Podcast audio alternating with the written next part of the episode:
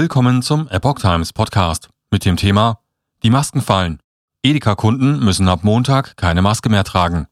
Ein Artikel von Epoch Times vom 31. März 2022.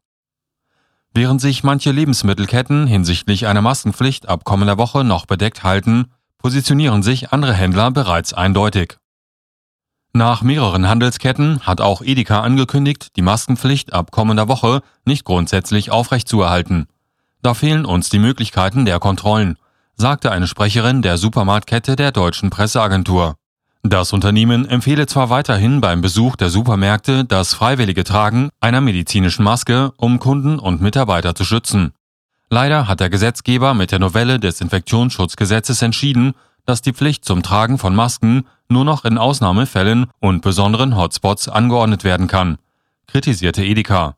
Man kann daher nun nicht erwarten, dass wir mit Hilfe des Hausrechts weiterhin eine Maskenpflicht durchsetzen.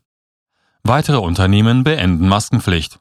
Auch der Möbelhändler IKEA und die Bekleidungskette Earnings Family wollen ab Montag die Maskenpflicht aufheben, empfehlen aber ihren Besuchern weiterhin den Mund-Nasenschutz zu tragen.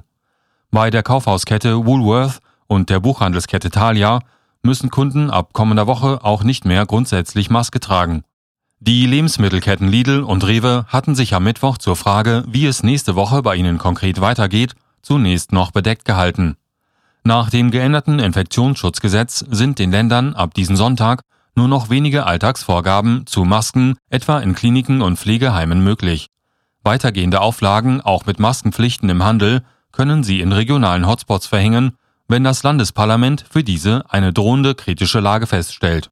Vorerst sind solche Hotspots aber nur in Mecklenburg-Vorpommern und Hamburg vorgesehen